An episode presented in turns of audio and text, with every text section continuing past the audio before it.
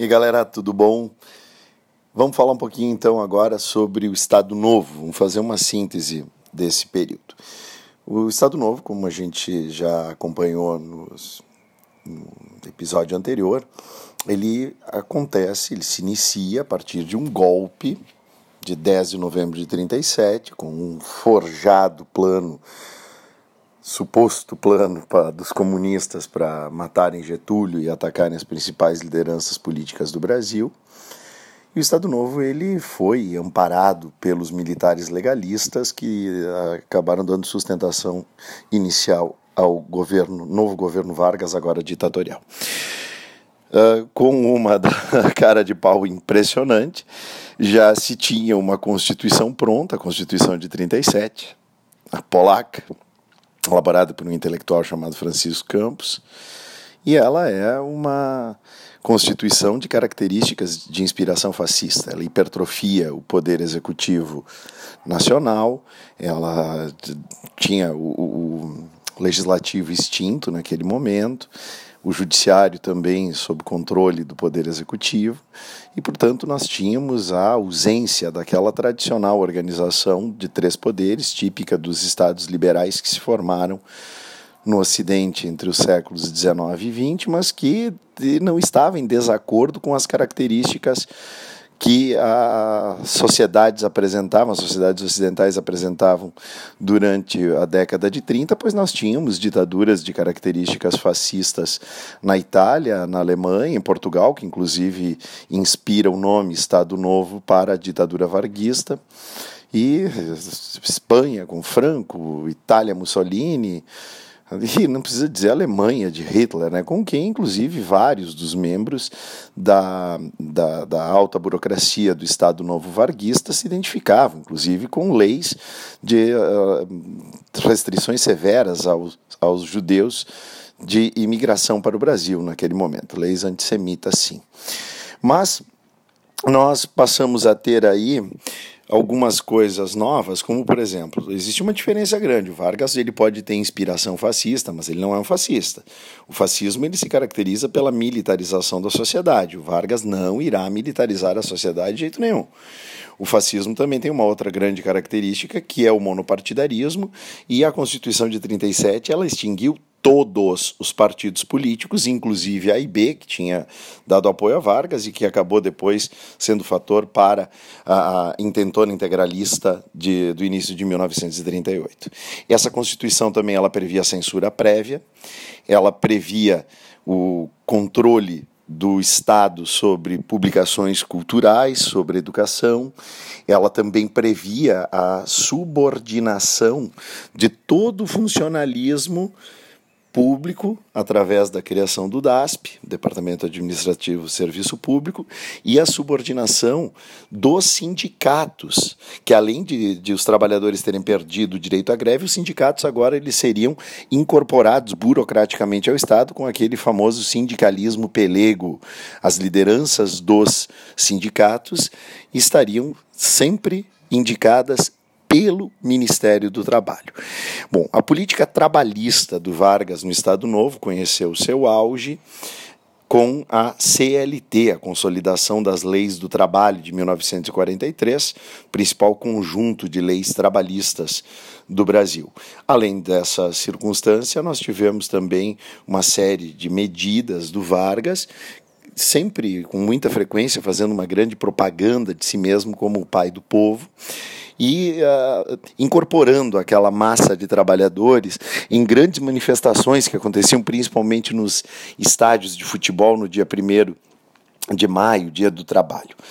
Bom, além da política trabalhista e do controle sindical, o Vargas ele vai reduzir drasticamente o federalismo. Aliás, desde o começo, o Vargas, desde os primeiros momentos, o Vargas já se encaminhava para essa ideia de centralizar as decisões e eliminar o federalismo, que era a característica principal da República Velha. E no Estado Novo isso se tornou a força maior.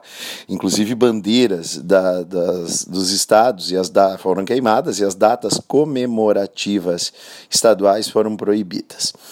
Bom, em termos de propaganda e censura, o departamento de imprensa e propaganda foi criado, a rádio, as rádios, o programa de rádio, a, a Voz do Brasil, também a, a Hora do Brasil, naquele momento era conhecido, também a, o controle, a censura sobre os filmes, sobre jornais, sobre revistas. Hoje houve fechamento de jornais, houve perseguições, prisões políticas. A polícia política varguista, já através do DOPS e da própria Polícia Federal, praticava, sim, prisões arbitrárias praticava tortura, usando inclusive choques elétricos contra os inimigos políticos do governo Vargas.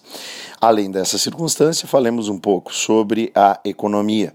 Na década de 40, nós tivemos o início das frentes de expansão do agronegócio em direção ao centro-oeste, também uma tentativa de recuperação da atividade de extração da borracha na Amazônia, e começa mais fortemente a intervenção do Estado no âmbito da criação de indústrias.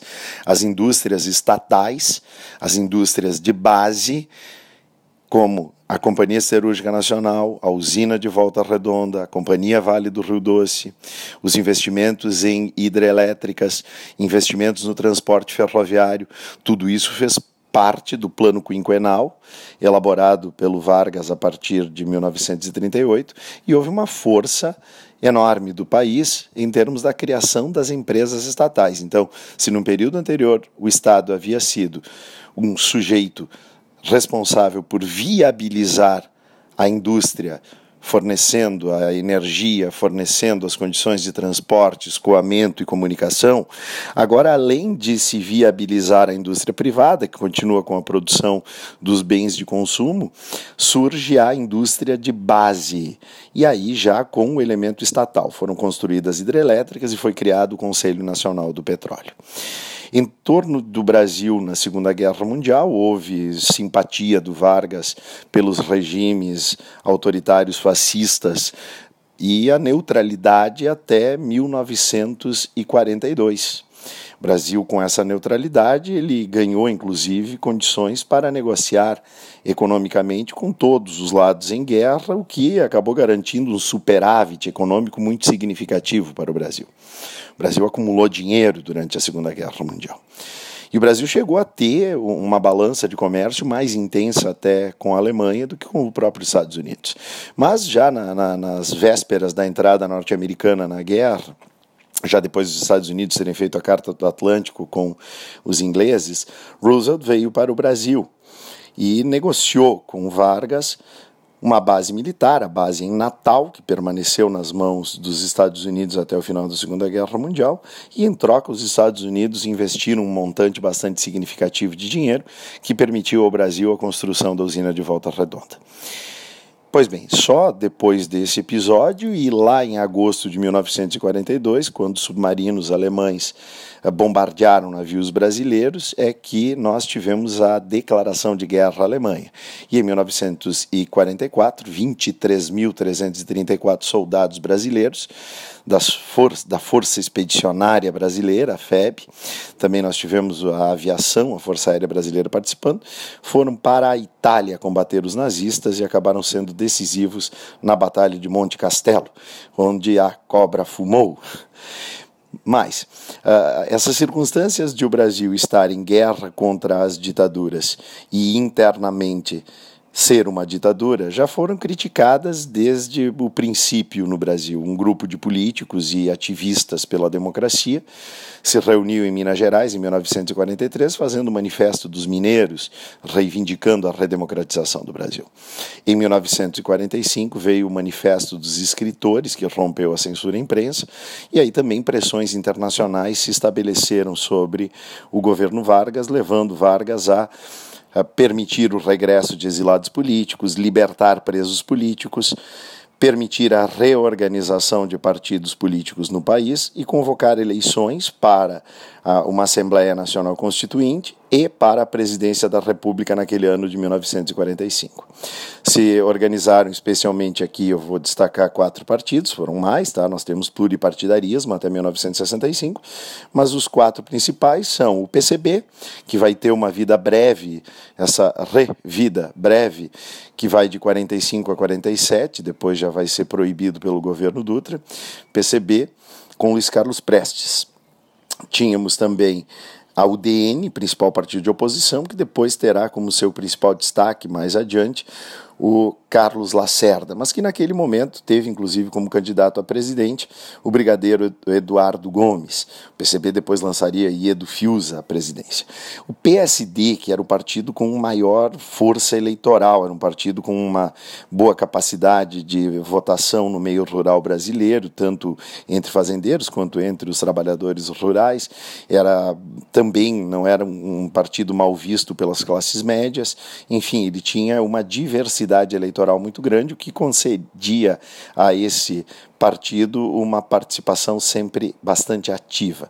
E o PSD, que apresentou Eurico Gaspar Dutra, candidato a presidente com todo o apoio de Vargas. Aliás, a candidatura de Eurico Dutra ela foi toda alavancada pelo apoio do Vargas. E o PTB, o Partido Trabalhista Brasileiro, criado pelo próprio Vargas, assim como o PSD, o PTB ele tem a, tinha a força dos sindicatos, aqueles sindicatos pelecos, e estava ao lado de Eurico Dutra. Em meio a isso, nós tivemos uh, o processo eleitoral tramitando e o surgimento de um movimento denominado queremismo, queremismo, um movimento feito basicamente pelos sindicatos, com grande participação popular, onde se queria Getúlio, queremos Getúlio, esse era o lema uma transição para uma democracia constitucional, mas sob o comando do chefe de Estado Getúlio Vargas. O que o movimento queremista pretendia era a continuidade de Vargas como presidente, mas a elaboração de uma constituinte por uma Assembleia Nacional eleita pelo povo. Os próprios partidários do Vargas perceberam que havia um interesse grande de Vargas em dar continuidade ao, ao, seu governo e estava amparado por essas manifestações populares e acabaram por golpeando Getúlio Vargas no final de 1945, às vésperas da eleição. José Linhares foi quem com, comandou o, o processo eleitoral e com o apoio de Getúlio Vargas, Eurico Gaspar Dutra venceu as eleições com 55% dos votos e se tornou o futuro presidente da República. Também só para lembrar, foi durante o Estado Novo, durante a época da Segunda Guerra Mundial, que o Walt Disney, o embaixador da boa vizinhança, veio para o Brasil. Nós tivemos uma aproximação cultural muito forte com os Estados Unidos. A Carmen Miranda inclusive foi para a Broadway, e enquanto isso o personagem Zé Carioca, um personagem brasileiro, do típico malandro, é que aparecia no cenário da Disney. Então é isso, pessoal. Foi um pouco longo, mas é uma boa síntese de Estado Novo para vocês. Beijos a todos.